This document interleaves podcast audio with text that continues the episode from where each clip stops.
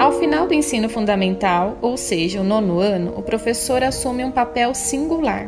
Ele tem como objetivo direcionar os educandos para o futuro, auxiliando na superação das dificuldades, incentivando no desenvolvimento de talentos e na busca do seu projeto de vida.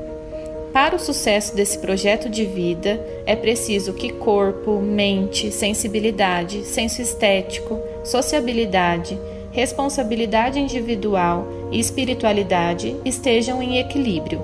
Os adolescentes se sentem seguros quando percebem que podem contar com o apoio dos educadores, que são admirados e tornam-se um modelo de pessoa. Incentive essa parceria.